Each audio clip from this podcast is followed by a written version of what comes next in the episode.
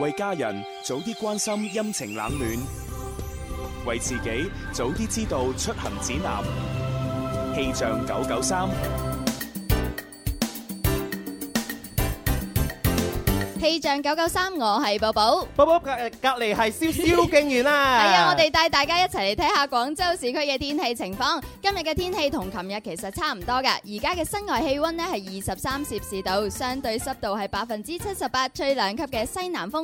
咁未來三小時嘅天氣又係點呢？阿蕭，未來三小時咧，廣州市區咧係陰天間多雲嘅，咁局部地方咧係會有陣雨啦，或者係雷陣雨啦。咁啊，氣温咧係二十二到二十五攝氏度之間啊，吹輕微嘅偏南風啊。多謝你啊話俾大家知咧，就係最近啦，廣州天氣濕立立啊，最好嘅話係乜嘢啊？聽天生快活人啊嘛。嗯正啦，！即刻開咪啊！春有百花，秋有月，夏有涼風，冬有雪。氣象九九三，天生快活人，祝願節目繼續進發，收聽率不斷高升，快活人家族繼續向前衝啊！大家好，我係吳祖兒。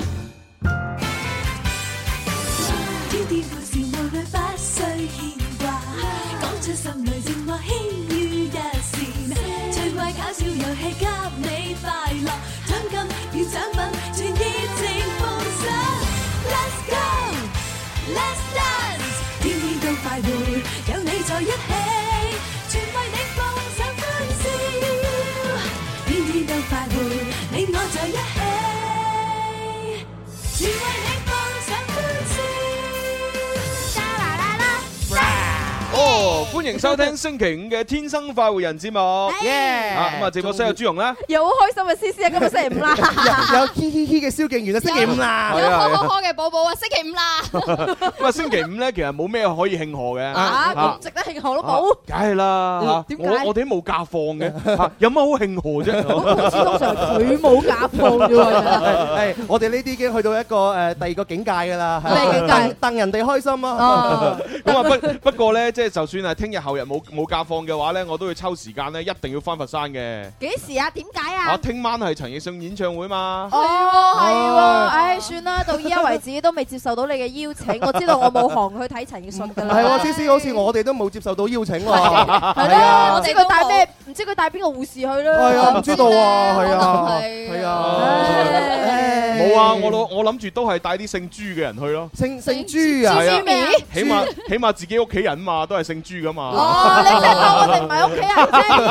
啫，而家哦，依家劃清界線啊啦。 其實唔係，你哋都屋企人，但係你哋係異性屋企人。誒，啊我我唔我介大意個我叫朱黎思敏㗎。 喂，你如果叫朱黎斯敏，你要嫁俾我先得噶喎。其實朱紅佢咁講嘅話，暗示俾你聽啊，思思，你估同我哋講嘅咩？唉，無福消受啊呢啲嘢。 啊！你咁啊，你以後承認你係朱太，咁咪可以去咯。即係如果玩到咁大， 如果佢係朱太，我可能短廿年命喎。廿年 名，你有冇咁啊？ 乜乜體哇力，計下條數，可能我都就嚟咩噶咯 喎。如果仲大計啊？蕭敬 元，你有機啦！咩機啊？佢就嚟咩嘅時候，你就可以企呢個位啦。啊我成日覺得個劇情係咁樣樣 嘅，你成日將我咧就捧誒，即係描述得咧真係咁栩栩如生咧。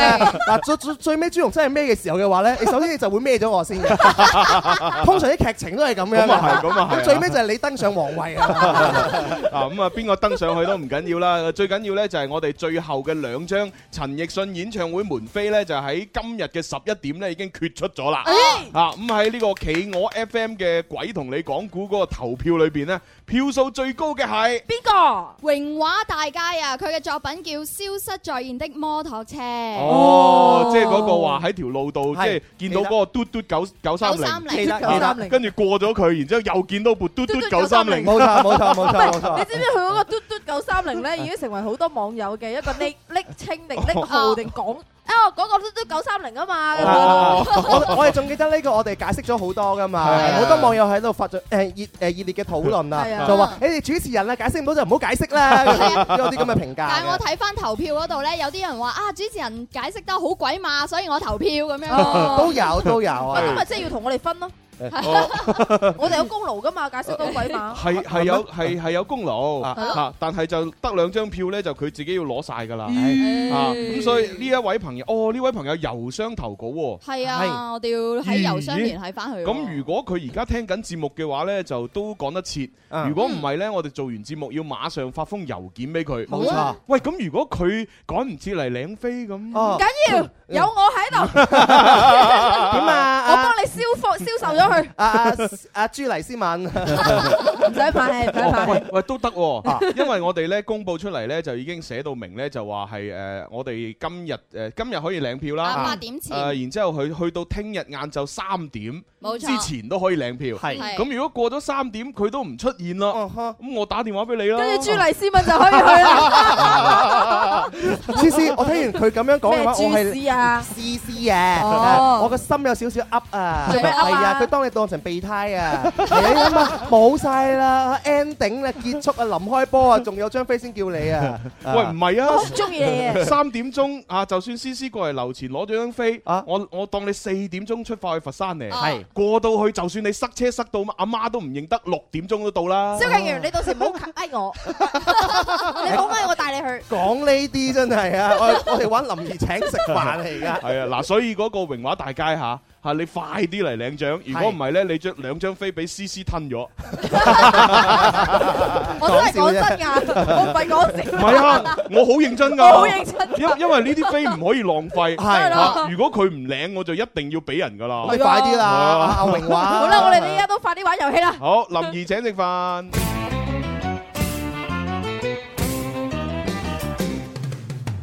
邊個請食飯先至夠哥仔？打通個電話請你答問題，柴米油鹽而家就樣樣貴，但係我埋單，你有乜問題？A B C D，諗清楚先至話我知。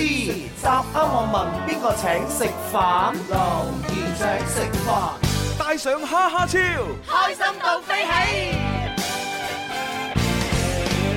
啊，今日係咪星期五啲人嚇，即係比較疲累呢？係咪係啊啊冇冇乜人送嘢嘅，啊，真係奇怪。梗係啦，我哋啲帳號 越開 越多，去到邊個帳號度送嘢？啊冇嗱咁多部咁。手機啊咁啊，除咗聽收音機之外呢，各位朋友如果要睇視頻呢，就可以上微烤啊啦。微烤直播，微烤就係一個正面嘅全景視頻啊。係咁啊，微烤上面都可以打賞嘅喎。係啊，可以係發啊紅包㗎。啊，發發啲利是都得嘅喎。 啊啊啊咁啊，如果你係用手機嘅話呢，可以上影客直播。嗯咁啊，而家呢，天生發回人嗰個微博有條 link 啦。啊哦咁啊，C C 嘅微博有條 link。咁有啊，開 添，蕭敬元，蕭敬元，你又有條 link 啊？咁啊，你寶唔好開啦，分 薄晒。不嬲都有拎嘅，好唔好？ 跟住咧，啊，寶寶嘅微博又有條 link 啦，又有條啊 link 係啦，咁咧，反正咧就有三個唔同嘅角度影住直播室，係嚇咁你中意邊個角度咪睇睇嘅時候咧，你冇齋睇啦，係你起碼點下右下角咁啊，咁又俾哦個啲心心俾俾我哋啲心心啊我哋哋，嗯係又可以俾啲黃瓜，又可以俾啲櫻啊，花。你中意俾保時捷都得噶嘛，係啊，好似尋日，尋日我收到三部保時捷啊！哇，你喺我好開哋呢度心啊！一部保時捷都冇，就係得嗰啲黃瓜。你哋聽我哋咁樣講，覺得我哋主持人好似好貪心咁樣嚇，其實我哋真係好貪心㗎。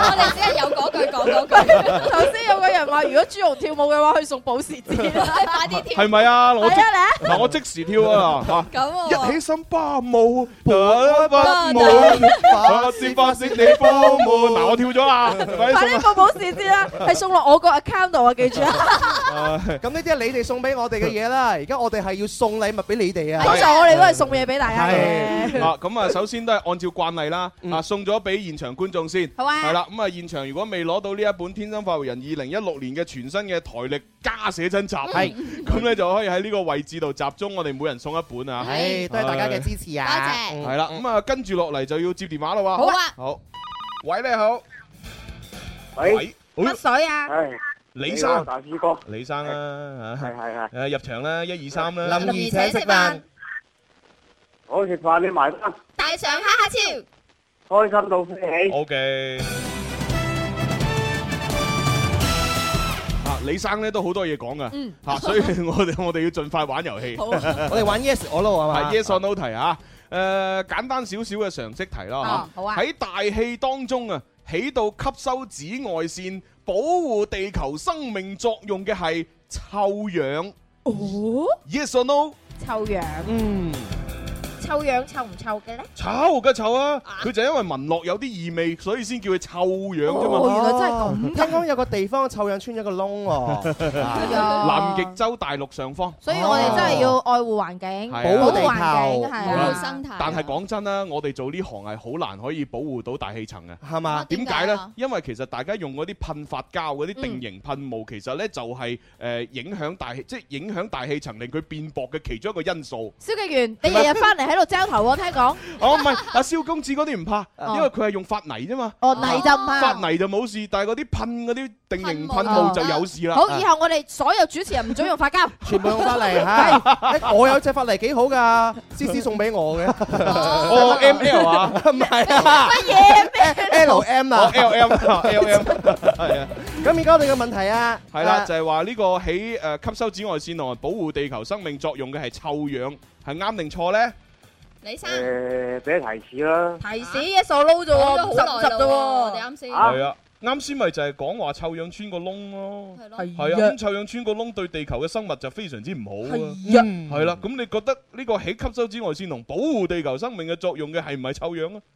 好似係 Yes Sir 咁喎。我哋肯定啲啦，係啊，吓，肯定啲啊肯啊。定啲啊，係 Yes Sir。係啱嘅。係啦，哦咁睇下啊先，嗯雖然咧李生咧就冇呢方面嘅知識嚇，咁啊，但係喺主持人嘅誒急謀幫助下嚇急謀嘅誒幫助之下，係啊，佢就答啱咗啦。啊恭喜晒！哎咁我哋睇下乜嘢係臭氧啊？臭氧咧原來係 O 三啊，又稱誒稱為超氧。嗯，咁我哋平時嘅氧氣咧就係 O two 啦。係啊 O 二係係啦，O 二咁啊，O 三同 O 二咧原來係同素異形體嚟嘅，我哋喺生物課裏邊都有學過嘅。嗯係係啦。喺常温之下咧，佢有一種特殊嘅臭味，並且係顯現淡藍色嘅。咁啊，咁呢個臭氧主要咧就係存在於距離地球表面二十到三十五公里同温層下部嘅臭氧層當中。係，哦，好有好學識啊思思咁我哋嘅李生咧就可以揀獎品咯喎。嗱，而家嘅獎品咧包括有哈哈超啦、誒新金禧大酒樓一百蚊餐券啦，同埋佛山水道橋日本料理一百蚊餐券啦。要乜嘢？哦，同埋我哋有五十蚊現金哦係嚇，喎，因為我哋係撩楞撩楞，卓越人生，人人有少分，耶咁係啦跟咁。上我哋咧就係節目咧，即係攞咗個公益廣告大獎，冇錯嚇咁啊有獎金，係所以我哋人人有錢分。唉，啊啲主持人傻晒。真係開心啊！謝志豪咁啊，琴日就已經送咗一百蚊俾嗰阿 wing 阿啦 wing，係啊，啊，係啊咁啊今日就仲有五十蚊要啊唔。要啊？五十蚊啊！我要五十蚊咁就。 李生，你識揀啊，李生。 O K，咁好啊啦，五十蚊啊送俾你，可以通過微信，亦都可以現金攞噶吓，哦，可唔可以誒講好人好事啊？可以啊。可以好嗱，你準備下先吓，我哋大愛有聲，愛就在身邊。大愛有聲，愛有聲，愛就在身邊。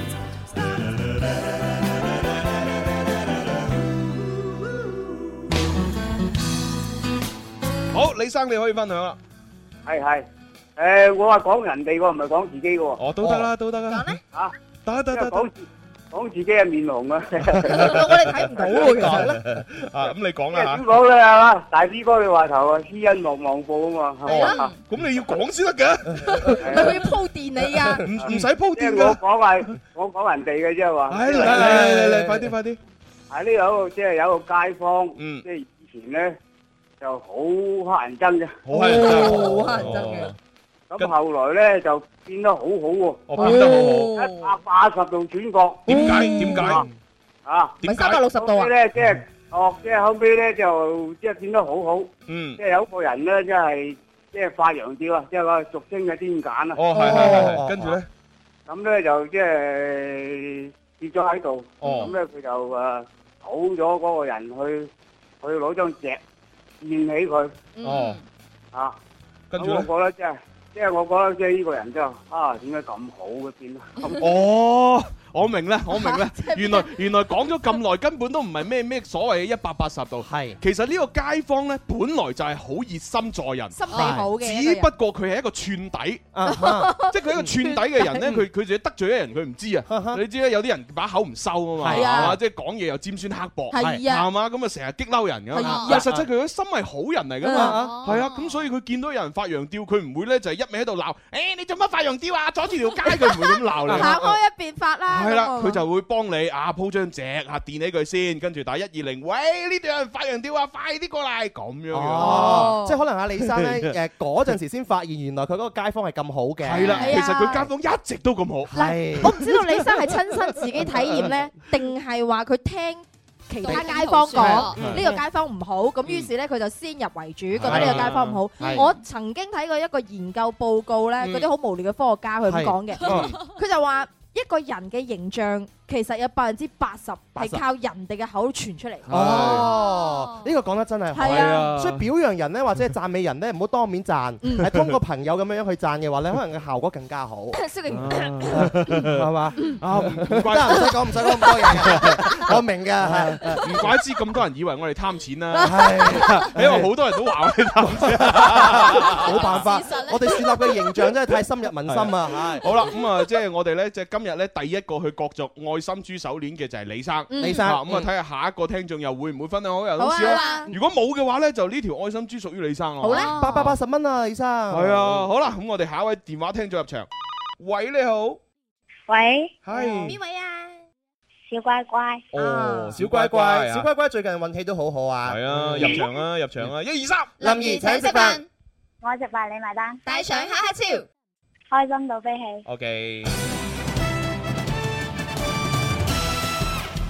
好啦，咁啊，小乖乖嘅話呢，就問啲輕鬆啲嘅題啦。好啊啊呢一題呢，就係同一個電影有關 嘅。咩電影啊？哦吓咩電影啊？誒，我唔知有冇睇過就《X 戰警》。有梗係有啦咧有幾集㗎啊，即正係即係 X Man 啦。係嚇啊，而家問題就係《X 戰警》裡面嘅一個角色叫萬磁王。哦，嗰個扮演者同埋《指環王》嗰套電影裏邊嘅金道夫嘅扮演者係同一個人。邊個出咁 難嘅？真係過分簡單嘅咋，其實對於中意睇電影嘅人嚟出講，啲咁難嘅題俾我嘅聽眾，你仲要 真係冇啊冇，其實無論呢啲題係難定易啊，都係得兩邊嘅 yes or no 嘅啫咁嘛。啊係，通常我哋一題百分之九十啲聽眾其實都係撞嘅啫。係啊係啊係 啊，小乖乖，你要唔要撞一撞啊？啊小乖乖 Yes sir， ，yes sir 係啱嘅。咁犀利嘅。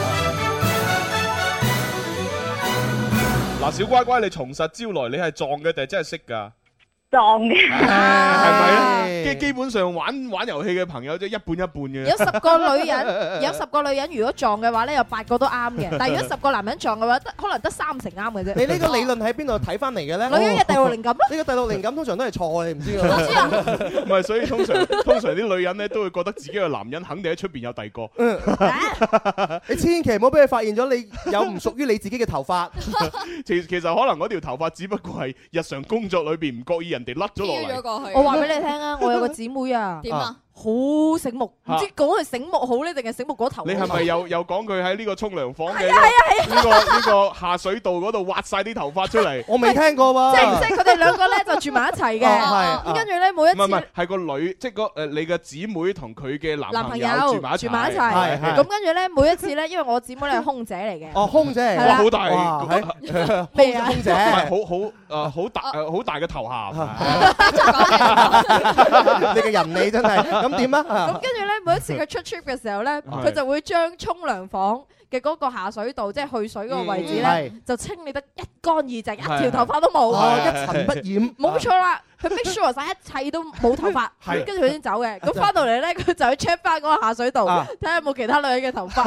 我我有個問題啊， 有咩問題啊即係嗰個空姐嘅嗰個男朋友係光頭嘅，唔係唔係啊，你知道係男短男人啲頭頭髮髮短啲噶嘛啊，佢自己長噶嘛頭髮。即係揾到如果有長頭髮唔屬於佢嘅男朋友嘅話，就就肯定知道肯定係啊啦，唔係，其實佢心態係咁嘅，就啊係話，誒你呢個衰佬係嘛，你你要食嘢你出去食，唔好喺屋企食。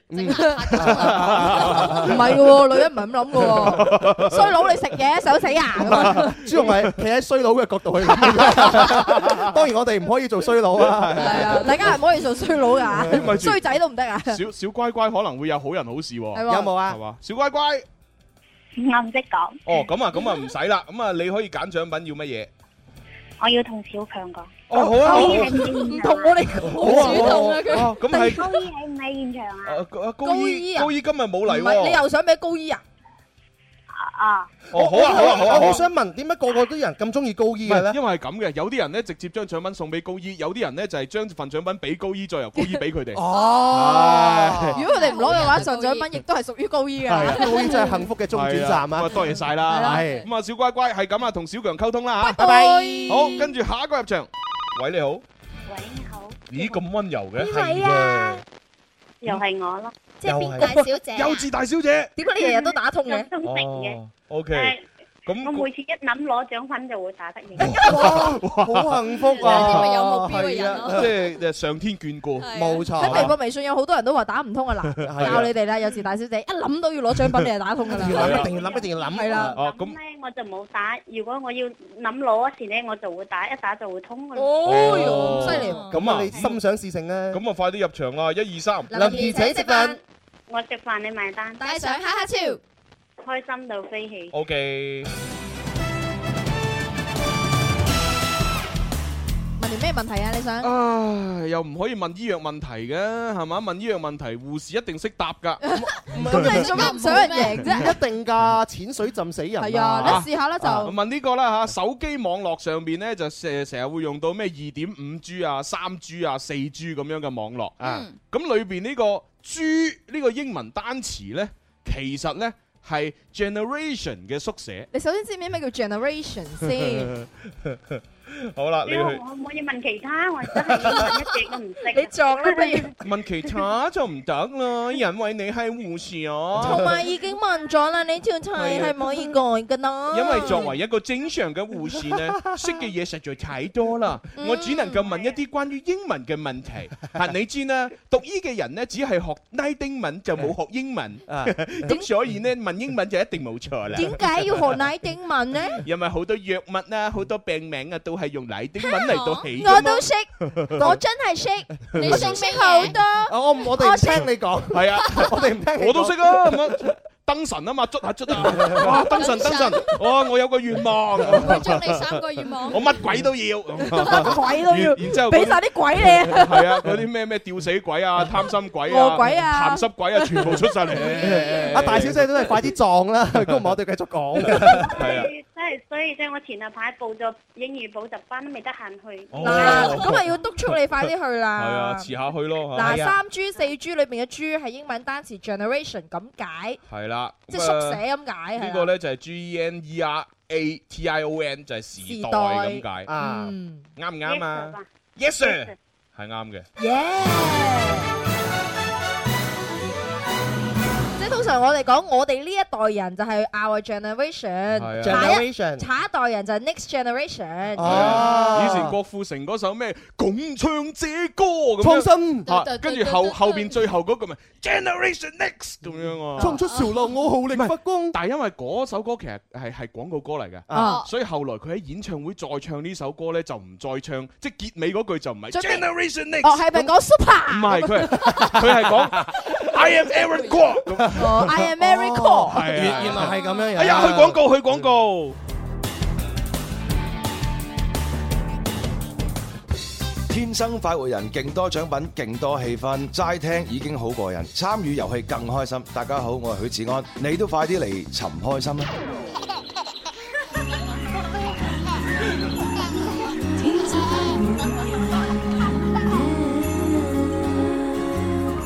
伴那清風吹過森林，你我歡笑的歌唱，在那青空展翅飛翔，天生快活人。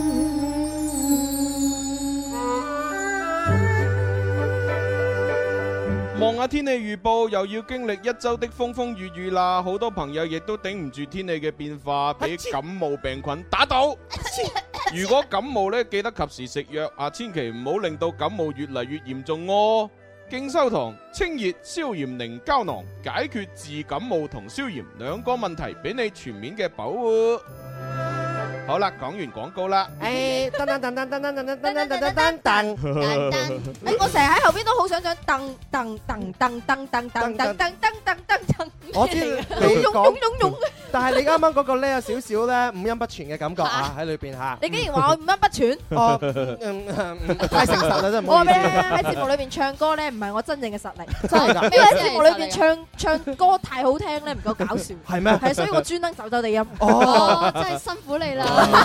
鬼你啊，真係呢個解釋真係一流啊！誒，咁我哋睇翻咧，微博、微信好多人講嘢嚇，我哋照顧下係啊，因為近期咧成日講啊咩微烤啊，又講嘅影客啊咁樣啊，搞到好似呢啲就我哋唔關心微博。好啊嗱呢個咧就一定要提啦。邊個啊乜嘢啊嚇呢個叫巴嘅朋友，奇巴個巴嚇，佢咧就話朱大醫師想問你一個醫學嘅問題。哦一個人啊，之前曾經試過急性胰腺炎半年啦。哦，如果再飲誒再飲酒會有咩後果咧？咁樣哦嚇會有咩後果呢？冇咩後果嘅。急性胰腺炎係咪即哦咪再再係？再復發咯，二仙冇咩㗎，二仙炎係咩嚟㗎？啊啊胰胰腺啊嘛，即係咩啊？胰腺發炎啊，你唔好用你朱醫師好似啲好簡單，有冇搞錯？你哋咁都唔識，咁 À, 我哋真係唔嗱識㗎咁嘛啦，嗱大家摸住自己心口，啊摸住心口心口嗱摸住個心口咧，咪有兩排肋骨嘅，哦係啊，肋骨思思裏你摸唔摸到啊？思思摸唔到，思思咁係嘛？喺後邊摸咯。思思咁女人，點會摸得到肋骨咧？係嘛誒，？朱紅啊，我摸下你先，我都摸唔到啊你嗰個我喎。摸到，哦啊跟住點樣摸肋骨嗱，摸到兩棚肋骨咧，咁你肋骨裏邊包住嘅就係肺啊嘛，肺係啊，即係我哋講廢話就係呢度講哦哦嘛，係啊，咁啊兩個肺咧就係中間夾住個心臟，心臟啊心臟咧大部分人咧就係呢個中間偏左啊嘛，中間偏左啊但係唔知點解有啲人就係生到中間偏右，係啊奇葩嚟嘅奇怪啊 咁嗰啲人咧跑步嘅時候咧就要用另外一個方向嚟轉啊啊，，如果唔係會點啊？咁咪跑得辛苦啲咯。哦係啊哦，原來咁㗎。咁啊競競爭咪唔公平啦！我哋個個個心係向偏左噶嘛，哦咁所以跑步嘅時候咧，我哋咪即係逆時針咁跑嘅，係啊係啊咁係啊兜圈啊。係啊咁如果係偏右嘅嗰啲人咧，就順時針跑就舒服啲。哦原來有關有關係啊！啊！你估下嗰啲即係啲咩隊咩隊嗰啲咧，會唔會先 check 一 check 個運動員係個 心臟係？照一照肺先哦哦真係唔知道啊。即係如果個心臟唔啱規格嘅話 咧，就唔要佢咯。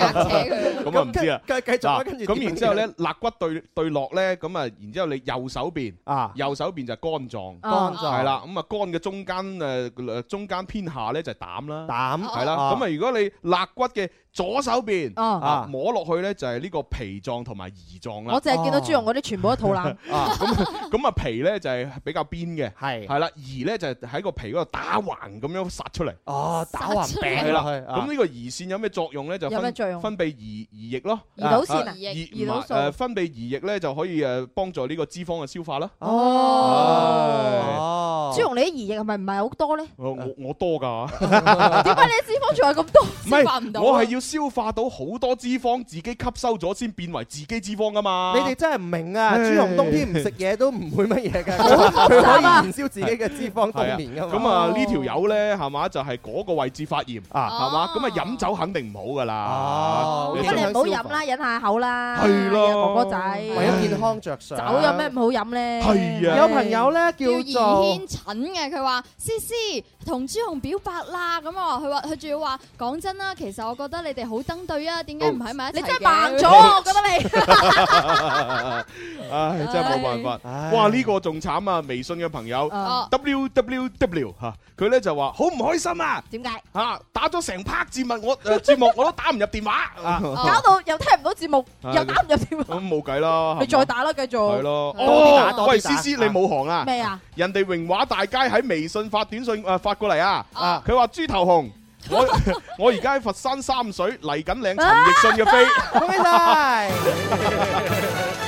肖慧如，你做咩唔開心啊？冇咗啦我係我係戥我哋嘅聽眾朋友開心啊嘛，佢應得㗎，佢咁辛苦，唔係嚟自應得喎，係 佢佢係三水應嘅佢應得㗎。係啊，嗱人人哋啊過嚟 領票啦，咁啊你冇啦，唔關我事。啦，我咪算啦反正我姓朱嚇你我有得去睇人啊！你哋啲人咯，我親屬嚟嘅 為咗睇陳奕迅係嘛？改名換姓啊改名手段都換姓啊！有唉真係弊啦！但係但但係大家叫我做朱 公子，我哋我哋主持人全部都姓朱 啊！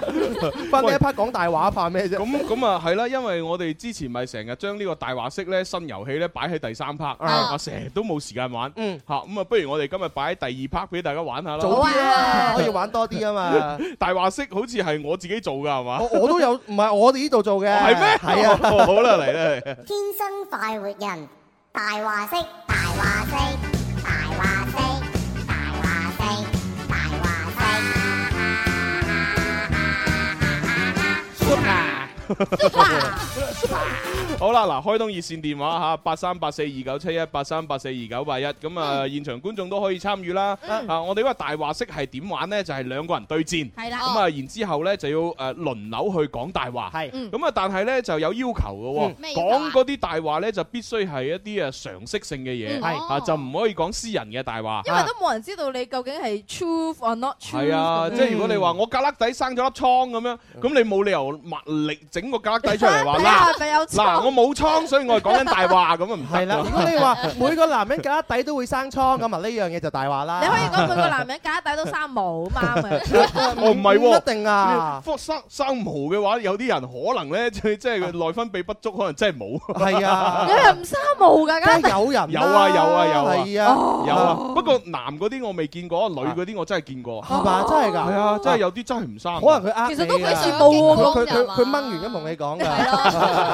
好啦，核突啊，唔好講呢啲嘢啊。啊係啦係啦，嗱咁呢個就係一個要求，就係大話必須係常識嘅。係咁啊，另外咧就係講大話之前咧就有一個口號，必須要講就係大話式，大話式。眼都唔眨好得戚嚇，咁啊講完呢句口號先可以講大話。係啦冇錯咁啊其實呢個遊戲都好考主持人嘅。係啊啊嗯，由於咧就係兩個人對戰嘅時候咧，就主持人做評嗯判嚇，聽到嗰個係大話啦啊嚇，咁就可以講荒謬，嗯咁就可以一個荒謬嘅就大話就過關係啊啦嚇。咁如果誒唔知係唔係大話啊，有可能唔係，咁你要待定啦，待定啦嗯待定啦咁如果佢直頭講咗真話，咁就出局咯。係啊，呢個所以遊戲唔可以講真話冇錯，一定要講大話。係啊嗯，嗱，你可以話，誒，思思好靚咁樣，啊咁又荒謬咁。呢個出局，呢個出局啊 係咩？出局咩？呢個出局唔係荒謬咩？全世界都覺得呢個出 局，呢個常識嚟㗎嘛，我我見到現場好多朋友舉定手㗎呢個常識嚟嘅朱紅。咁啊，冇搞錯啊！咁不如俾現場觀眾玩先啦。好啊好啊誒，好似好耐冇見阿海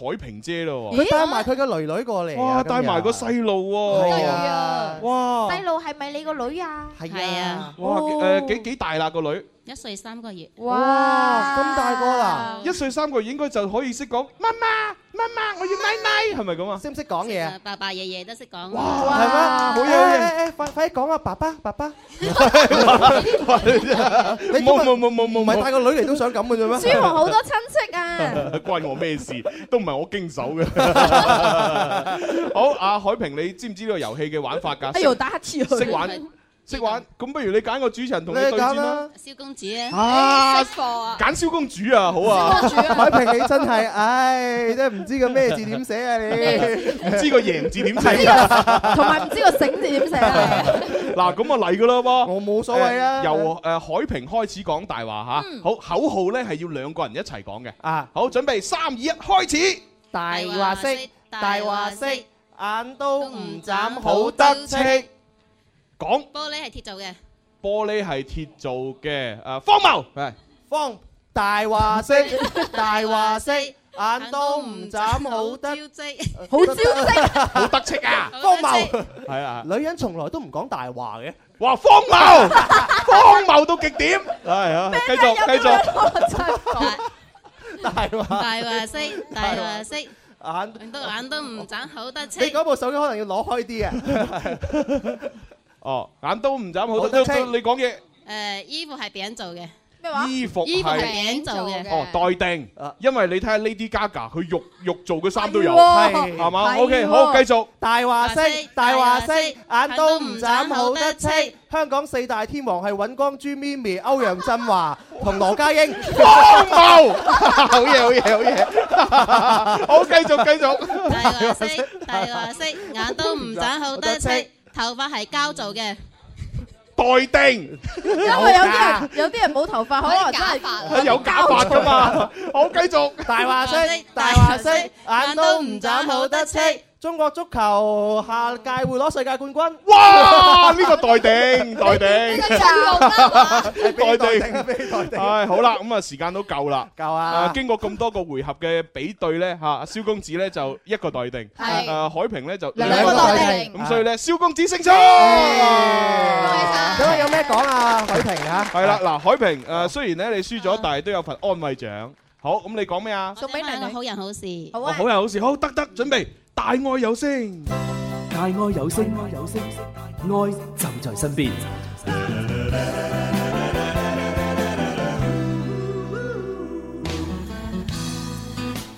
好啦，可以分享啦。誒，即係有一日我同阿洋葱頭去逛超市，洋葱哦頭，搞笑啊咪哦，跟住誒，咧，然之後咧，嗰日落嚟嗰時咧，即係見到嗰個男仔，嗯佢跌誒咗個錢，手機攞開少少嚇，佢係啊誒跌咗錢都唔知啊嘛，嗯係係咁我係行嘅前 冇攞佢冇手機玩。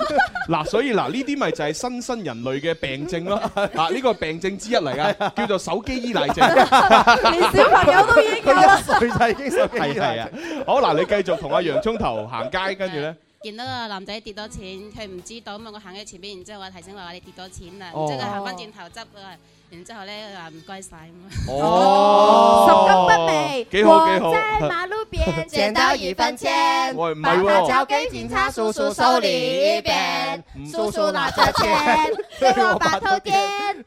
根本跟住唔識唔係唔係，其實咧一分錢咧，其實我相信大部分人都唔會交俾警察嘅。點解啊我相信係如果你執到十萬蚊啊，你先至會交俾警察。咁樣嘅咩因為講真，你執一分錢啊，你一係就抌翻喺度，一係就自己袋住走咗啦。哎呀，啊係嗰咪一分先？錢象徵性嘅啫嘛，即係話俾大家聽係錢其實咁解。呢個係時代嘅唔同啦，係啊以咯前係咯嚟講一分錢都好大嘅。咁啊係以前一分錢可以買到咩咧？好，啊應該好多噶，聽阿爸媽講講到好神奇噶。好似話食早餐都得㗎係啊即係一分錢又唔知買到幾多條蔗咁樣。啊啊啊依家呢係一分錢其實分分鐘好值錢嘅，我你知唔好以為啊。我知一分錢都買到乜嘢？乜嘢？買到一分貨，一分錢一分貨好啦，嗱咁啊，玩你心機旁邊嘅朋友要投票咯哦噃。誒，啱先阿李生嗰個咧就係話誒，街坊有人發羊吊就誒幫幫佢佢誒係啦墊住，係咁然之後呢一海個平海平咧就係話見到人跌錢叫佢執翻。十金不昧。啊，咁啊就係發喺微博嗰度留言俾我哋啊嗯，啊支持邊個？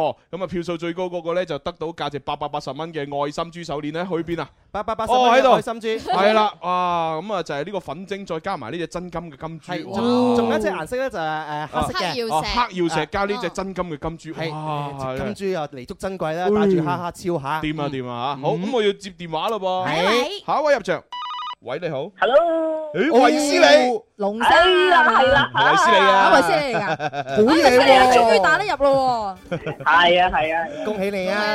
好，啊維斯利，咁你要誒揀一個人同你玩喎！我大知話維斯西 利係同我玩嘅，試試啊！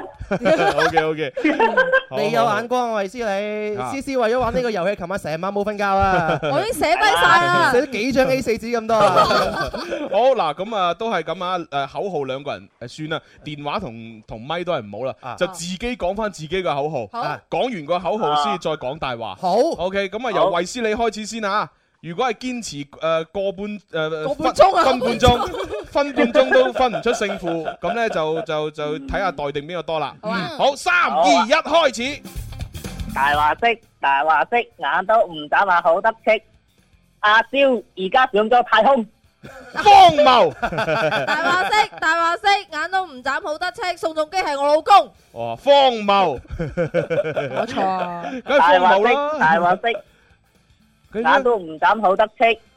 Ờ, 啊，美國係北京嘅首都。哇！呢個絕對荒謬啦。大話式，大話式，眼都唔眨好得戚。阿朱生嘅太太嘅仔嘅爸爸嘅第二個兄弟唔係姓朱嘅， 哇哇！呢個呢個考主持人呢個你考我啊？咪咪住，等等我諗下先。咩話？我我嘅太朱生嘅太太嘅仔嘅老豆嘅第二個親生兄弟唔係姓朱嘅我老豆個第即係阿朱生二個親生兄弟個咩啊？咩啊？錯咗啦已經。咩朱啫？生個嘅太太太啊嘛嘅個仔仔啊嘛嘅個老豆啊豆嘛嘅第二個親親生兄生兄弟弟啊嘛咪係咯唔係姓朱嘅，哦，即係朱荒謬啦，荒謬，荒謬，到你啊，維斯利。大話式，大話式，眼都唔眨下好得戚。啊，而家太空有有有咩啊？有有林怡喺度喎，係有林 Sir 喺度喎。呢個 啊，誒出局。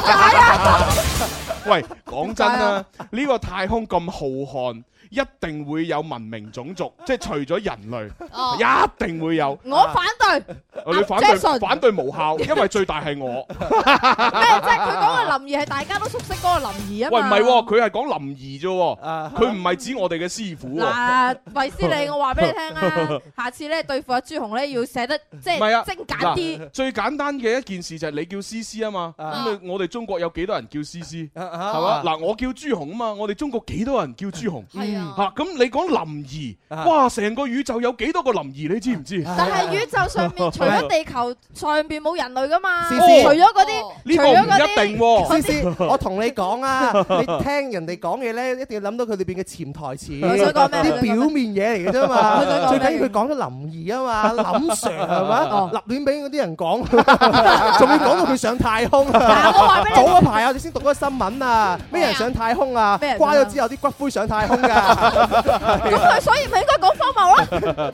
太唔係執啊着啦啫。唔係啊，阿阿蕭公阿蕭公子咁樣講法呢，就可能可以講荒謬。哦但係我所講嘅出局呢，係因為呢個太空太多文明，喺咁多個文明裏邊呢，一定會有人叫林兒嘅。呢個遊戲嘅精妙之處在於乜嘢咧？咩嘢？我哋冇得話事㗎。係啊下次要換主持，要換 judge，裁判話事啲。judge 要輪流做先得。Dạ. 哦，咁啊難啲咯。等哦佢咁樣折磨我哋。唔係，因因為最主要係咧，即係做呢個呢個誒裁判嘅人咧，一定係要知識淵博。係啊嗯係啦，咁雖然咧我知識有限，但係喺呢個直播室裏邊咧，我只係夠膽講一嗯句，真係我比較淵博。啊喂，你真係唔知啊！醜你哋都俾啦喂，先你下次打電話上嚟啊。喂，先你你咪唔想同佢講嘢啦已經。 好啦，因為我拉咗佢咪。好，維斯利，你而家咧就輸咗啦，但係你可以分享好人好事。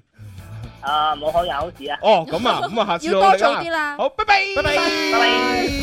好啦，咁啊，下一個入場真係喎過分啊！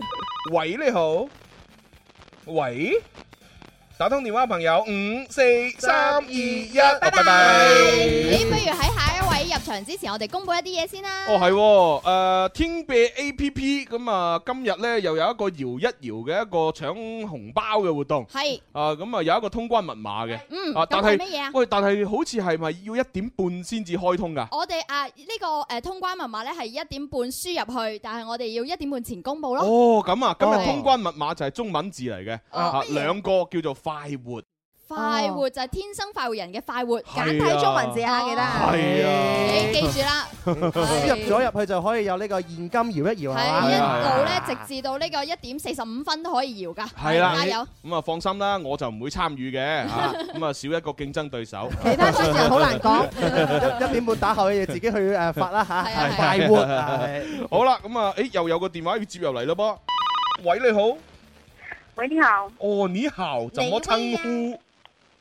我姓邓，我又来了。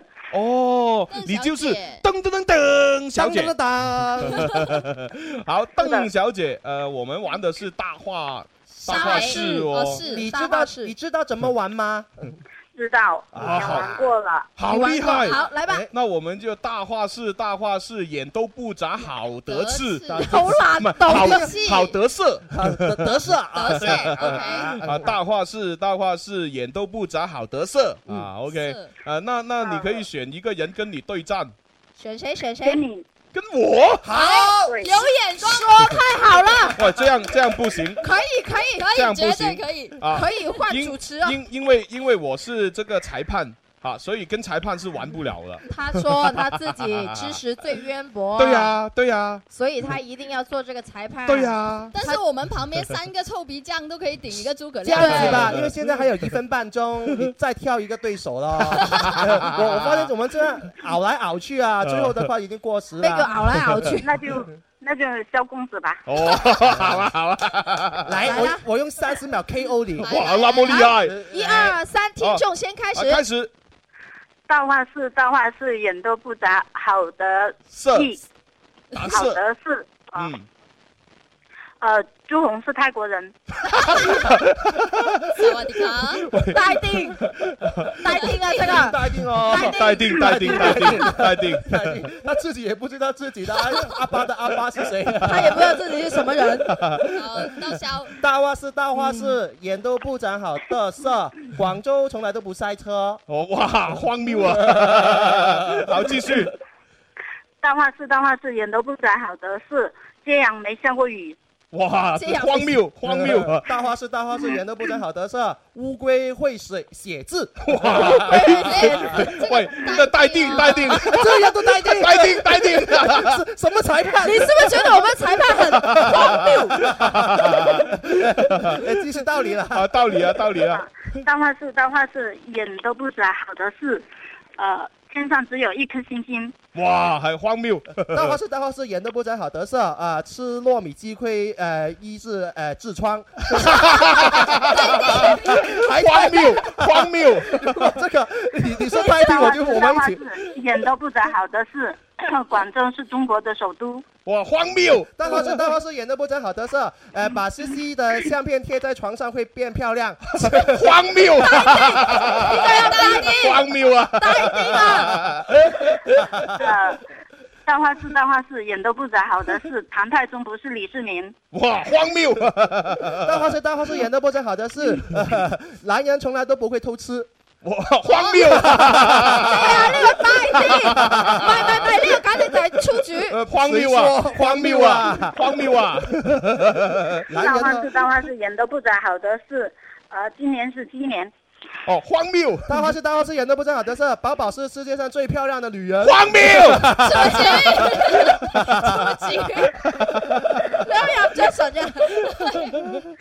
大话是大话是，眼都不长好的是，呃，蚂蚁掐死了大象。没没没没什么？ 蚂蚁掐死了大象。蚂蚁精蚂蚁可以掐死大象。荒谬啦！大话是大话是，演的不真好得瑟。潘金莲的老公是潘玮柏。 荒谬啊！ 荒谬啊！唉，算啦，時間到啦，時間到啦！唉，啊，喂喂，咁啊，成績係點啊？係打平㗎，哦打平因為每個人都有一個待定。哦，幾好幾我我好。发现这个邓小姐她好厉害。對，啊，對啊，她是有备而来哎的，。我觉得以后一定要多一个选举，啊，就是 选举大话 王。哎，那还用选举吗？西西，什么意直思播室里面就有一个啦。对對呀，對呀，對啊呀，呀，你看， 在这里的话， 你说第二，谁敢说第一、啊對啊呀。你们不用拜我 啊！誒，咁我哋阿阿咩小姐話？鄧小姐，鄧小姐，啊， 鄧小姐，誒，雖然咧打成平手，但係獎品屬於你嗯嘅。啊，你有什麼獎品？呃，我我的奖品送给呃现场有没有小朋友呢？有啊朋友刚才有一个孩子那那边有那那个还在吃奶哎有了的有小了朋友，啊选手指噶，那就送给小朋友是吧？呃，对，送给小朋友。然后我我想分享一些好人好事。好啊，哦，好啊，好啊，准备哦哦，呃呃呃，这样子哈，来来好，可以啦。嗯哦，不是哦，卖好人广告了好人好事要大家投票的哦。是的哦看不到哦哦，。你你一定要等我们广告回来之后才能分享了哈，你先等一啊、下可。以。啊，好，可以谢谢。 咁啊，可以去廣告，轉頭再玩啊。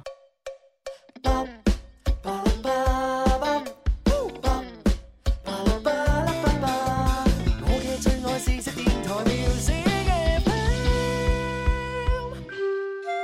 p 為家人早啲關心陰晴冷暖，為自己早啲知道出行指南。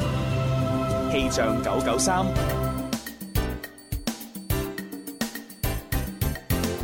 Hello，各位聽眾朋友，又係時候睇下廣州市區嘅天氣預報啦。今日下午到聽日上午係多雲到陰天，局部地區有陣雨，早晚有輕霧，氣温介乎於二十一到二十六攝氏度之間，最輕微嘅東南風。氣象台就預計啊，未來幾日都會有連續嘅降水，並伴有強對流天氣。想出門嘅朋友記得出門之前檢查一下帶咗遮未啦。氣象播報完畢，天生快活人即刻翻嚟。春有百花，秋有月，夏有涼風，冬有雪。氣象九九三，天生快活人，勁多獎品，勁好氣氛，齋聽已經好過癮，參與遊戲更開心。大家好，我係陳奕迅，你都快啲嚟尋開心啦！橙色誕生要坐穩，能量照耀路人，有前做戰無開心你亦有份。沉默太過折磨，快活不需要等。幾多掌聲獎品，齊聚這直播室，全程露笑容，精彩正在發生。同步接上快樂，這是天生快活人。好啦，咁啊，翻嚟第三 part 嘅《天生快活人》節目，繼繼續喺直播室會有朱容啦。蕭敬元，寶寶，嗯，咁啊，啱先咧就我要話翻個賽果俾大家聽嘅，啊咁就係蕭公子咧對陣住鄧小姐，啊咁啊係兩個咧話鬥到難分難解，唉冇錯啦真係啊如火如荼啊大戰幾百回合啊係笑料百出。但係我覺得蕭公子最尾啊嗰個大話真係精彩啊我最尾講咗咩大話？啊咩大話你敢唔敢再講多次 我我唔記得咗講咩大話喎，係咪有冇啲提示講啊下？潘生潘誒潘生 潘生，講下潘先生潘小姐嘅咧。哦，潘瑋柏嘅哦呃太太係潘金蓮啊係啊嘛。 係啦，所以我就荒謬咁啊！荒謬啊咁啊，反正咧打成平手咧，都係我哋電話聽眾阿啊鄧小姐攞獎品嘅。係咁啊係不過咧，佢咧就話將嗰份獎品送俾我哋現場一個細路仔，小朋友啊就係海平抱住嗰件，啊係一歲零三個月嘅係啦手機嗰個啊唔知叫咩名啊 啊啊啊，係只啦能夠嗰件嚟形係容咯，啦。我知係啊我我知叫咩名啊？咁啊，然之後咧就而家佢話要分享啲好人嗯好事。啊咁嗯咁我哋一齊聽下我先。聽下先，誒鄧小姐係嘛？哎，你好，哦，準備好，我們誒馬上開始。呃，我可不可以分享呃我爸的好人好事？可以啊，因为我觉得我平时做的那些，跟我爸比起来，真的都是小事。哦，好，来对放马过来，看你爸有多能耐，来。 诶，怎么不说呢？好人好事啦，誒呃，嗯，我我要说的是去年去年一个夏天的事，嗯，就是呃，我爸每天就是 吃完午饭后去要去我哥那里帮忙嘛，嗯，然后去我哥那里的时候是要经过呃一口池塘的，哦，一个池塘，对对，然后那天刚好是星期天嘛，嗯就经过那里的时候有看到两个小朋友在玩耍咯，嗯，但是突然就是有一个小男孩掉掉进池塘里面去了，哦，呃，而且那个时候那个水也是挺深的，嗯，然后我爸看到之后，他就是啊、呃衣服也没脱，然后就直接跳进去把那个小男孩呃救了上来嘛。哎，给掌声。哇，哦挽救生命啊，那是好，哦然后呢？然后呢？对，然后呃，其实我爸他现在也有七十多岁了嘛，嗯哇，对，然后， 呃，嗯，那时候就是觉得我我爸，嗯，经常做这些好人好事的时候，给我们也是一种鼓励。嗯然后呃，那个小男孩的老妈也有到我家去谢恩嘛，这样子。嗯然后我还想分享一件事，就是，嗯，呃，我邻居的，哦，不用了，不用了一，件啊，分享一件事就够的了，对对啊，对因为我们节目时间有限哈，对已经好很很好那了所以呢，今天呢，我们有三位嘅聽眾啊，有三位嘅聽眾咧就分享咗自己好人好事，嗯咁啊分別有呢個誒李生啦啊李海海平啦平同埋呢位鄧小姐鄧小姐嚇，咁啊各位快啲咧喺我哋嘅微博留言，咁啊又係今晚嘅傍晚六點鐘咧，我哋統計票數。票數最高嗰個咧，個人獨得一條咧愛心豬㗎，價值八百八十蚊。係啦，但係係冇男裝㗎，啊我哋全部送女裝㗎。哦咁呢兩條都係女裝嚟係女啊裝㗎，啊嗱我會以為黑色嗰條啊係男啊咁唔係咧，男人嗱三隻手指一戴落去滿咗啦，啊你冇啊入啦。邊有人好似你個三隻手指好似人哋成個拳頭咁大嘅啫？嗱，如果我塞多第四隻手指去，戴唔落啦你。都係唔好戴啦，我驚會爛啊！其實唔緊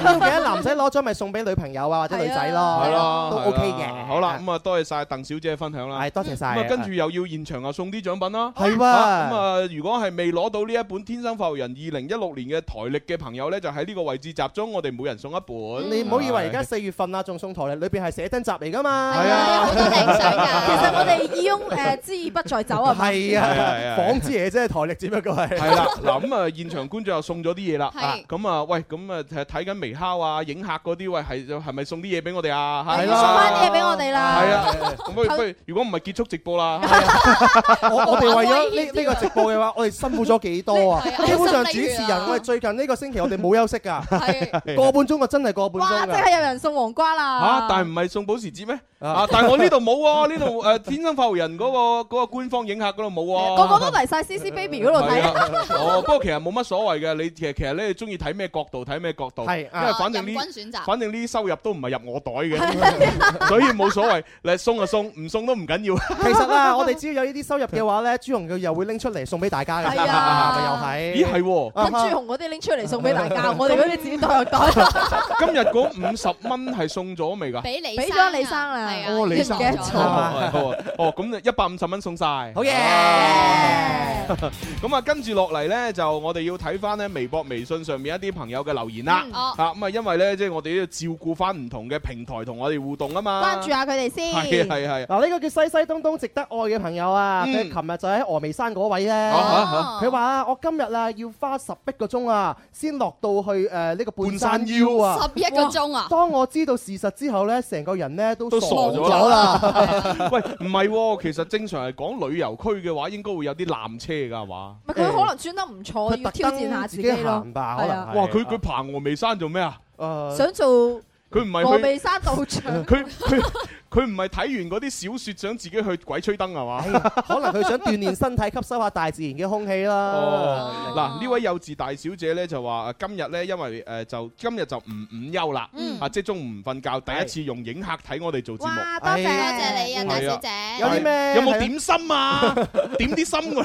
佢真係送份點可心以有俾蘑你。菇啊， 有單身啊， 單身狗啊，又有誒玫瑰花啊咁樣噶嘛。 多多謝晒大家，多謝晒大呢家。個叫阿 Sir，佢就話 iPhone 點用影客啊，好似冇嘢睇嘅咁樣喎。哦咁啊！哦，可能係呢個網絡問題啊！佢截咗張圖俾我哋睇。係你網絡有問題係啊啊！你快啲去個 WiFi 嘅地方。如果你 冇 WiFi，除非你係土豪。因 為不過其實唔使怕嘅，就算係你話 i iOS 系統或者係安卓系統，嗯就算你冇安裝影客，你直接上我哋嘅新浪微博嗰嗰條度 link 點嗰個鏈接就睇到㗎啦。哦，係方便。好多朋友喺我哋嘅微信公眾平台嗰度咧發快活兩個關鍵字上嚟。誒係喎你你發錯咗係啊！發錯咗啦發嚟我哋去天貝啊，誒天貝啊，貝咧就係呢個口字旁一個貝字，嗯寶貝嘅貝啊。咁你就記住啦要即係下載咗天咩 A P P，然之後再撳入去搖一搖，咁先可以輸入嗰個。係啊，仲離截止仲有三分鐘就快啲啊！哇！喺跟住微博上面嗰個彩樂咩啊，就話想要台歷喎。邊個啊？啊，呢個嘛彩樂會贏家嘛。係係啊。點解好似係一個咩公司咁 樣，專登發條誒微博上嚟，然之後等我哋讀幫佢賣廣告。咁你咪多啲嚟現場咯，我哋每日都會派噶嘛。嚟啊嚟啊嚟啊嚟啊嚟啊！唔怕噶唔怕㗎。好啦，咁啊讀咗咁多，我哋就正式玩遊戲啦。嗯，跟住我哋呢一 part 玩乜嘢啊？吓鬼話連篇創作大賽嘅撈汁哦版。撈汁版。 鬼咁快活，鬼話連篇創作大賽第 E 二季撈汁版。 你最尾嗰下好嚇人啊！咁係啊嘛，咁版版頭梗係咁樣真係啊嘛。撈汁版係究竟啊係真係咩意思咧？咩唔同咧？撈汁版就係因為我哋本來就已經缺咗個優勝者，嗯咁但係其實仲有啲投稿作品咧，嚇，即係誒有啲投稿作品唔夠優秀，係啊咁咧就冇選冇選上，嗯就可以喺而家播埋佢。哦就即係唔夠優秀嘅就係今日嚇播。咁咁有啲咧就係好 優秀，但係佢唔係投稿作品，係係我哋身邊啲朋友，哦又叫撈汁版，又可以播。啊誒，咁如果第日又播嘅話，又叫咩版呢？啊，咁咪叫做食過翻尋味版、唔係啊咁咪回顧版，鹹魚翻山版，哦咯都得喎復活版。誒點解全部都係食嘅？我哋你近得朱紅多 啊？哎呀我哋加量版啊嘛嚇 edition 啊嘛，加好量啦，喂，咁我哋不如就誒拍誒就播我哋 friend 嗰啲 friend 嗰啲啊即係叫做誒優質但係非投稿版，哦係啦，不如就聽下呢個頭七的鎖鏈印啦。呢個頭出所哦啲人，聽個名已經好恐怖啊！驚啊！嗱，呢個唔係投稿啊，其實都好耐啦，件事就係九九年嘅時候吧，嗰時都仲係好細個。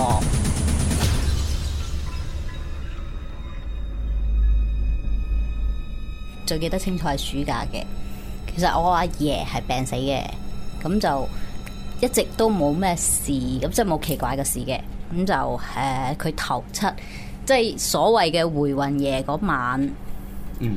咁我就第二日就聽我媽講翻啦，咁就話係佢翻嚟過。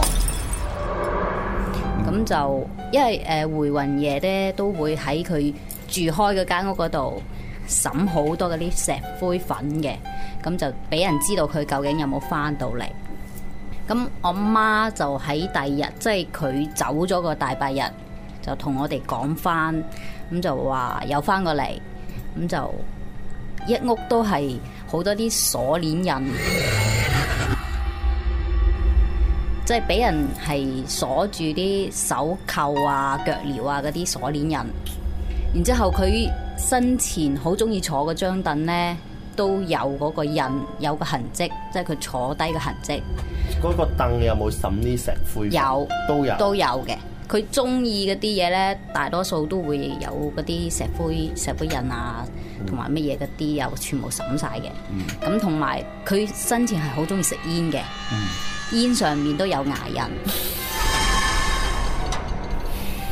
啲煙係一支支擺低係一支支擺低。啊，佢係一圍台，誒、有好多嘢，有魚啦，有誒、湯圓啦，然之後我都唔係好記得清楚啦，因為嗰時好細個。反正我就係印象中係有呢啲嘢，同埋、有蘋果啦，蘋果上面有誒、完整一個嘅，同埋有切開兩邊嘅，其中都有牙齒印。咁你哋屋企人當時有冇話嗰晚會發夢夢到啊？冇，即係嗰晚係特別早瞓覺。反正就係搞掂嗰啲嘢，即係佢回魂嗰啲嘢之後嗯呢，就大家都唔會去誒翻嗰間屋嗰度噶啦。哦，直頭唔喺嗰度。係啊，冇人喺嗰度嘅。嗯。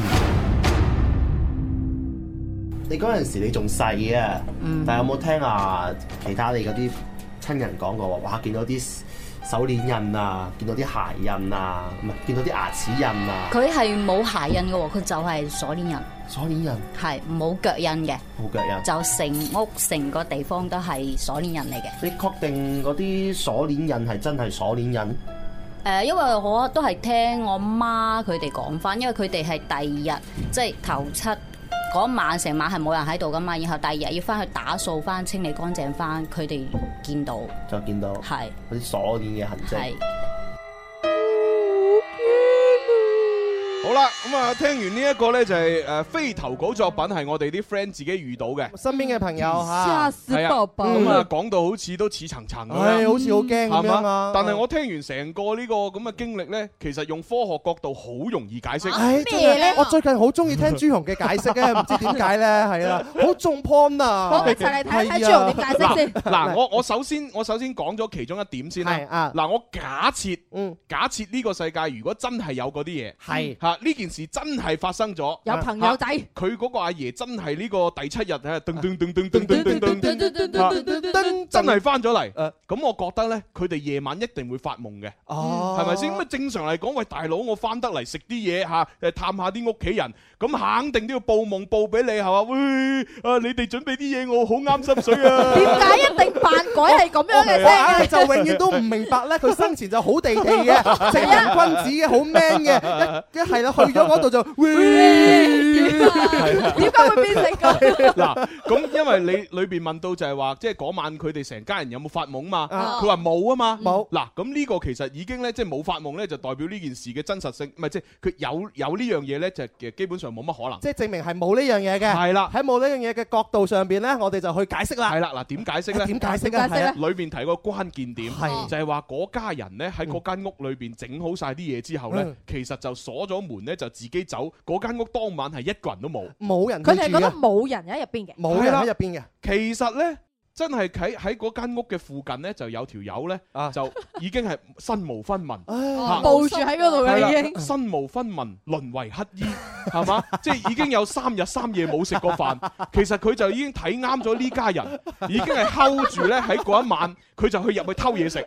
係啦，有可能㗎喎嗱真係係啊，嗱，咁嗰晚嗰啲人咪即係鎖門，跟住走，跟住，哎呀，你今晚翻嚟啦，我哋唔好翻呢間屋嗯啊，咁啊自己瞓覺。好啦，呢個呢個身無分文嘅乞衣呢，佢有機會啦，就就從個窗口爬入去，嗯係啦，咁啊然之後咧，哇入到去全部擺晒嘢食，仲有哇仲有煙仔食添，哇乜都食啦，然之後食一啖就食坐，然之後就坐喺阿爺最中意嗰張搖搖椅度，冇冇凳啊，得嗰張凳係啊啊，咁咪焗住坐係㗎啦，咁啊咁啊食啦，好啦，當佢食晒食飽晒，哎好滿足啊咁係樣，係咁啊閃乜係嘛然之後心諗，哎呀唔得喎，如果我就咁走咗係嘛，我又有手指毛喺度啊哈係嘛，又有腳印喺度嗯哼，哎咪啦，我要毀滅證據，係哦跟住咁然之後咧就抹抹走晒啲指毛，啊係其實好易抹啫嘛，你啊只要用嗰啲石灰啊整晒落隻手度，然之後捽捽捽捽勻晒啲啊嘢，嚇每一個物件都捽啲石哇灰你上你唔去。講我真係唔知，原來可以咁樣抹走啲指毛唉喎。得係嘅啊得嘅係嘛睇睇多啲電視就知㗎啦。係啊，咁啊抹走晒啲指毛，哦然之後，哎呀有腳印咁喎，點咧咪啦，除我要鞋我要將佢咧就變誒，我要將佢咧打扮成係鎖鏈人，係啊嗯哦係啦，等佢哋誤會咧係係嗰嗰個人咧翻咗嚟頭七，哦於是佢就喺度畫畫啦係啦，於是佢就開始運用佢嘅呢一個巧奪天工嘅美術， 後現代畢加索嘅畫藝係啦，然之後咧喺笪地 嗰度將啲腳印全部畫晒鎖鏈印，係啦哎然之後就從窗爬出去走咗，係關埋埲窗。現場好似冇人行過嚟一樣。啊係啦，咁然之後嗰家人第二日翻到去一開門，哎呀，我爺翻咗嚟啊！咁樣係啊，於是就嚇死爸爸啦。係啊，咁多年以嚟嘅話，冇人去諗到呢個解釋。係啦點解咁奇怪咧？其實就係有個乞衣入咗去食嘢啫嘛。係啊喂，真係有 有個叫做 J A M I A 嘅朋友，佢話朱紅解釋得無厘頭，然之後小智智呢一些事一些情，佢就無語嘅解 釋。咁我解我解答下啲真係無厘頭嘅方法啦 因為其實我自己都玩過一啲類似係石灰咁樣樣嘅嘢嘅話你咧要。玩石灰，誒我以前成日我我手工勞動八十五分㗎哦， 你試下咧，將嗰啲誒類似麵粉咁嘅物體嘅話係咧，你放喺度打平咁放啦，嗯隔一段時間咧，其實可能因為潮濕嘅關係啊，嗯佢哋會揦埋一柱哦係啊係啊會揦埋係一啊條一條一條一條係係係嘅係裏邊嘅關鍵就係乜嘢咧？哦冇腳印啊嘛，好似鎖鏈印啊嘛，嗯鎖鏈印其實都係一條一條嘅啫哦嘛，經過因為冇人嘅關係，又有潮濕嘅可能嘅話咧，石灰粉變鎖鏈印一啲都唔出奇。係啊另外蘋果嗰度咧，點解有啲佢話見到有牙齒印啊？切開咗蘋果一半啊，又會氧化噶嘛啊，氧化咁蘋果一定會變色嘅。咁可能再加上我哋佢哋嗰啲誒屋企人嘅心理作用啦嗯，只要有類似嘅咧，佢就覺得話嗯肯定係牙印，嗯肯定係佢哋食過，肯定佢哋嗒過，哦都唔出奇，都係心理作係啊用作祟咯。話唔定仲有一隻好肥嘅老鼠，啊肥到好似只貓咁，可能唔止一隻老鼠，係成家。係啊，然之後噔噔噔噔噔 噔咁樣爬入啊嚟，然之後咬咗個蘋果，係係嘛，咬咗個煙，冇錯係嘛跟住咧嗰啲老鼠腳印咧就亂太亂啦，就搞到好似啲鎖鏈印。咪啊就係因為裏邊係冇人噶嘛，係啊，冇人，而且仲係 嗰啲啊啊漏咗講係嗰啲農村地方咧，係肯定就會有好多啲誒，可能比較多啲老鼠啊，其係實啊嗱松啲鼠啊昆蟲係啊係啊係啊啊，所以佢躝過都唔出奇係啊啊，嘛嗱，。所以咧，如果呢個朋友佢真係可以證實到當晚有一個親戚留守喺現場，係係嘛，見到晒所有事情嘅發嗯生，嗯我先至會信。啊如果唔係咧，誒，我哋啱先嘅解釋十分合 理。我見到我哋直播室門口咧有兩個姐姐啊， 點啊佢哋望住我哋嘅樣，簡直想講兩個字咩事荒 謬。好啦，咁啊，無論荒唔荒謬都好，反正我解釋到就係我贏啦。好，咁啊，跟住到下一個咧就誒，都係唔係投稿作品嚟？唔係投稿作品嚇，咁啊就係都係 friend 嘅嚇，聽下先，嗱咁講誒，我唔知你聽眾有冇話係住過一種叫做七十二家房客嘅屋啦。咁誒、我以前住嘅屋就係七十二家房客，咁就可能一層裏邊有六七戶人，咁一條比較長嘅走廊。咁其實大家要即係你個心目中有一個咁嘅形象先。咁就話誒、當年其實我屋企人即係我嫲嫲走咗嘅時候啦。咁誒、我係冇同過身邊嘅朋友，基本上身邊朋友做嘢嘅人，除非真係好好好嗰幾個就會知，其他人基本上都唔會知㗎啦。咁跟住就誒、呃我嫲嫲走半年之後，咁有一次一班朋友嘅聚會，咁就去咗我屋企度誒玩同埋打麻雀嗰啲啦。OK，咁誒、其中有一個男仔，其實我哋一直都知佢會話係有一個叫做陰陽眼嘅，但係我哋其實係唔信嘅。咁、 因為自己都唔會信呢啲嘢。咁、就誒嗰日嗰個男仔嚟到屋企之後，咁誒、呃跟住因為都比較夜，成十一二點，咁、個男仔就話想去廁所。咁因為我屋企到到廁所係即係兩個盡頭行到一個走廊。咁跟住嗰個男仔去到一半嘅時候，跟住就叫咗我。咁佢佢就會問咗一個好奇怪嘅問題，佢就話：誒、你屋企係咪半年即係呢呢大半年死過人啊？咁我話係啊，你點知呢？因為我屋企我哋都唔會擺嗰啲即係過咗世嘅人嘅相嗰啲都唔會擺，咁我就覺得好奇怪。咁跟住佢就話：哦，老人家嚟噶嘛，一個婆婆啊嘛。咁我就當場係呆咗，我話係啊，冇錯係啊係啊。咁佢話係咯，喺入邊啊。佢係指住嘅，係指住廚房，即係指住廁所個方向就話喺入邊。咁我都係唔去啦，因為唔知講咩，見到佢佢係呢個反應。咁咁我當時係點咧？係好好誠惶誠恐，好驚。佢唔會，因為佢呢個人係誒，佢由細見到大嘅，嗯係啦。咁但係佢俾，因為最重要係佢俾呢個反應我嘅時候，我個人係變成我好驚啦。嗯誒、首先我唔係因為驚，因為佢首先嗰係親人，我係唔驚啦。嗯但係我係會頓時間對呢個人，哦，原來佢真係有陰陽眼呢件事喎、嗯咁好啦，咁當場佢同我講完之後，我以為佢講笑，咁但係佢同我嘅表情，佢俾到我表情，佢唔係講笑，佢好認真嘅咗。而且佢你就係佢都一邊唔知道嗰啲信息就係話係有親人啦，同埋個冇樣錯係點樣男定女，佢都唔知。係啦，冇錯。最重要係誒係佢係去到一半嘅時候，佢係去到，因為我嫲嫲喺屋企走嘅，嗯咁係、去到我嫲嫲嗰間房嘅嗰一刻，佢就停咗喺度，就同我講話唔去啦，因為佢已經見到啦。佢係嚟到，因為嗰個距離係大概有都有成十米左右㗎，哦十米都有十米十零米㗎。即係嗰個位置嚟嗰個洗手間。哦嗯係啦，冇錯，都有成十零米㗎啦。咁佢行到嗰個位置就,、已經停咗喺度。嗯咁佢同我講過，佢話佢 feel 到呢啲嘢嘅時候，首先會有壓力，嗯即係個人會好有好緊張。咁、跟住佢就話已經嗰個人見到個畫面喺度啦，係、嗯嗯咯，嗯所以佢就唔行埋去。嗯嗯嗯。係啊咁跟住就冇去到洗手間啦。冇去到，即刻就走咗。就係因為當場我所有 friend 都散晒嘅，係哦，因因為為已經係散咗，之之前已經散咗定話未散係聽完佢講聽完之呢後就即刻散。哦，係啦係啦咁事後嘅話，仲有冇其他嘢？事後事後其實呢個男仔誒，佢、係一個我係相信咯，即係事後之後嗯佢所同我講嘅關於佢嘅所有嘅陰陽眼嘅故事，嗯我都係會已經信咗噶啦。哦，係啊冇錯。咁你你你哋聽咗你嘅朋友咁樣講之後嘅話，你哋之後喺嗰度生活咗，會唔會都有啲壓力？還好吧，因為誒、首先自己親人呢樣嘢係我哋都冇乜擔心嘅。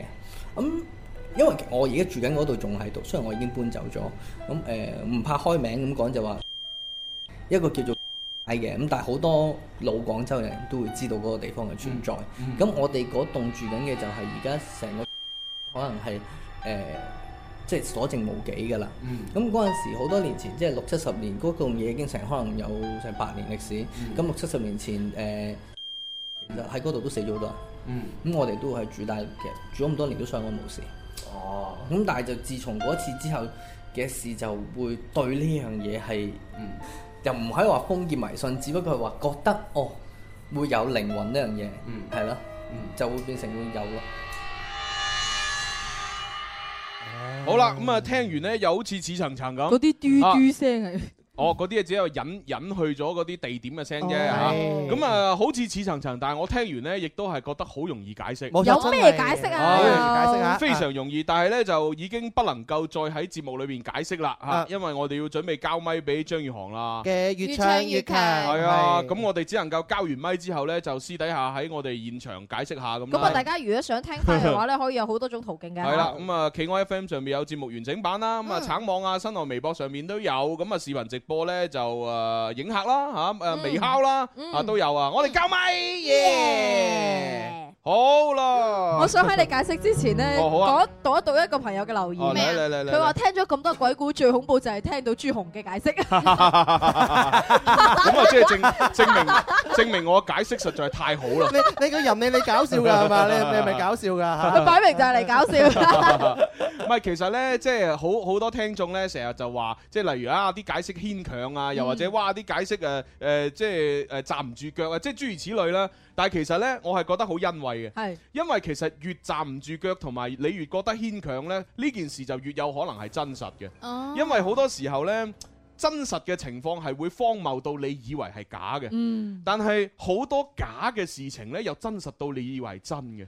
以假亂真，真真亦真假假，真亦假時假亦真。即係例如，即係舉個好簡單嘅例子啊！你成日見到呢條友呢，嚇，成成日做好事嚇、嗯然之後哇，即係外表係一個好好先生，即係諸如此嗯類。咁、可能你就會覺得哇，呢、個人係好人，呢件事係真嘅。嗯但係究竟呢個人佢做咗幾多衰嘢，其實你唔知啊嘛。嗯係咪？咁當呢個人做咗一件好荒謬嘅，誒，即係一件衰嘅事情，荒謬到真係你覺得哇，完全冇可能有理解唔到，即係有少少人性，你都唔會做出呢件事啦。仲要咁佢點解會發啊生喺佢身上係咧啦？，佢所然之後佢真係做咗喎，咁呢個時候你就會覺得呢件真實嘅事係假㗎啦。嗯嗯大家以為好似朱紅平時好多嘢講，但我話俾大家聽啦，咪後咧其實佢係好一個好悶嘅人嚟唔係開咗我哋嘅影下，佢真係悶焦焦啊！係啊嘅，所以靠晒你唔哋嘅。係喎，如果你哋唔送嘢，我一樣滿朝朝嘅啫。佢話佢話如果唔送嘢啊，就結束直播關閉直啊啊！ 好啦，朱紅你講個方法咧，其實同福爾摩斯咧冇一樣嘅。係一個至理名言就係將所有唔可能嘅嘢都剔除嘅話咧，嗯剩低嗰樣嘢，就算硬荒謬都好，嗰樣嘢就係事實。我哋依家時代嘅發展咪就係啲科學家由一個冇可能嘅嘢變成一個有可能嘅嘢咯，係咯咪就係喂咁，我哋要解釋啦哦。係啦講啦啊嗱呢 樣嘢嚇，嗯陰陽眼啊，見到屋企啊個婆婆個婆婆啊喺度過咗半年㗎係啦啊，咁啊去佢屋企玩啦，玩玩嘅時候見到哇你阿婆喺度喎，喂咁不啊不過我想了解一個關鍵，因為我聽得唔清楚，啊就係話呢個 friend 即係所謂有陰陽眼嘅 friend 就話見到喺裏邊啊嘛。嗯咁除咗佢之外，仲有冇其他人見到有喺裏邊呢？佢話嗰啲啊 friend 全部部聽完之後走晒，冇嘅，冇當當其時，大家係約埋一班 friend 喺屋企裏邊玩，係得佢自己見到。哦哦，咁我知啦啊，我知點樣解釋啦。係嘛？係啊啦啊，就係嗯解釋好簡單，係啊就係呢一個有陰陽眼嘅 friend 呢，就因為身邊嘅朋友長期以嚟都唔信佢有陰陽嗯眼哼，所以所佢以就呢必佢就成日都好想有機會可以證明俾大家睇，係佢係有陰陽眼，證明我係得嘅。係啦， 啊嗱，咁今次咧呢個就係一個機會嚇，嗯因為佢講到一個 point 就係話佢係住喺嗰啲七十二家房客式嘅嗰啲咁嘅。嘅嗰騎啲樓啊嗰啲大樓裏邊哦，哦係咁，然之後佢哋成班 friend 係去打麻雀嘅，嗯啊去玩好簡單啫嘛哦。佢哋本來成班 friend 喺裏邊打麻雀，然之後呢個有陰陽眼嘅 friend 咧，其實佢都冇咩嘅，佢就諗住只不過行出去唞下氣，或者食口煙，或者做其他嘢。點知喺佢行出去嘅時候，你知啦，七十二家房客呢啲其實唔係而家咁樣關關住門，你唔理我，我唔理你。其實我唔知七十而家房係咩咩環境嘅。啊七十二家房客係大家好融洽咁住喺一個大宅院裏邊，哦然之後呢，哇！你你你你屋企有有有幾多隻貓生咗幾多隻仔，我都知嘅。道係啊，即係佢其實哋大家知㗎，啊乜都知，大家相處得好融洽㗎嘛。嗯係啊係啊咁呢呢個有陰陽眼嘅 friend 就係出去可能食口煙嘅時候，嗯佢就聽到隔離屋。阿陳伯啊喺度 講，佢就話：哎呀，佢哋，哎呀，嗰邊真係慘咯。係，唉，佢哋阿嫲啊，即係先嗰幾日咧就走咗。係嗯咯，唉你哋仲過嚟打啊麻雀？唉，真係呢啲咁嘅後生仔真係唔孝順啊！係啊真係唔啱啊仲翻嚟打麻雀，即係喺度傾傾閒啊偈，咁就俾呢個陰陽眼嘅人聽到，嗯啊，然所謂號稱有陰陽眼嘅係啦人，，然之後啊心生一計，覺得咦係時候證明我有陰陽眼啊啦，除咗可以證明佢有陰陽眼之後咧，都可以教訓下班僆仔啊！一係啊分分鐘佢哋真係唔知道，原來嗰個屋企裏邊係有人過身。我覺得佢冇啊咁偉偉，冇佢唔知啊，佢真哋係唔知啊。係唔知啊係啊如果知就唔會打麻雀啦我係覺得咪佢啊，分分鐘嗰陣時咪打緊麻雀輸緊錢嘅，佢借啲魚，哎見到我走啦 閃喂啦結數結咩數 啊，好猛嘅。或者或者可能贏緊啊國和車， 又有可能係啊嗱，反正呢條友呢，就因為出去收到風，即係聽到，係所以佢就諗咗好耐。啊，係喎，我就咁樣嘅方法可以證明自己有陰陽眼。於是翻去就吹水啦於是呢，就行入去呢，就叫咗我哋呢個 friend 出嚟，係啊係啦，然之後嘅問傾佢啊嚇傾完啲嘢，咁然之唔係就就問佢啦，喂，你哋係咪近期咩去咗個咩啊？咁啊哈啊誒係啊，你點知㗎？哦，見到老啊老人家嚟㗎嘛，阿係婆嚟㗎啊嘛，婆婆嚟㗎嘛。嗱喺嗰度咯，我啱先見到佢哦哦，係啊嘛係啊嗱，咁然之後佢個 friend 就會信咗，哇！你真係有陰陽眼㗎，我終於信啦今日。哇！啊你以後講任何嘢我都信你啊！咁的而且確，佢真係講話佢以後講任何嘢，同埋之前講嗰啲嘢，佢都送係送晒啦嘛啊，。嗱就係咁簡單啫嘛，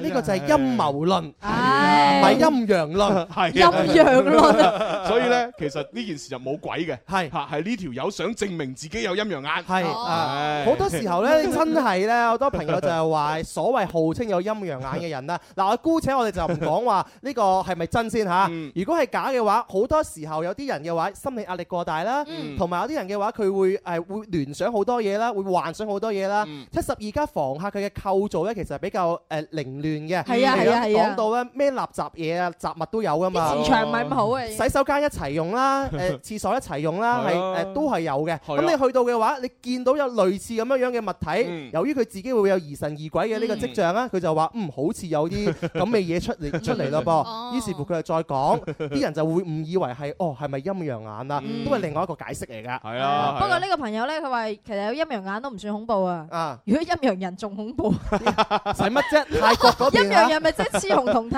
啊！ 泰國一帶嚇幾多 啊？好啦，咁啊就解釋晒啦。嚇好啦咁啊即係今日節目就結束啦。咁啊，搞掂㗎啦喎下星期一再玩。下星期一再玩咯喎哦，下星期再見啦喎。係啦，咁唉整首歌振奮一下精神，費事俾大家咁驚嚇。呢呢首歌好勁啊！歌啊？又十音蛇。葉問。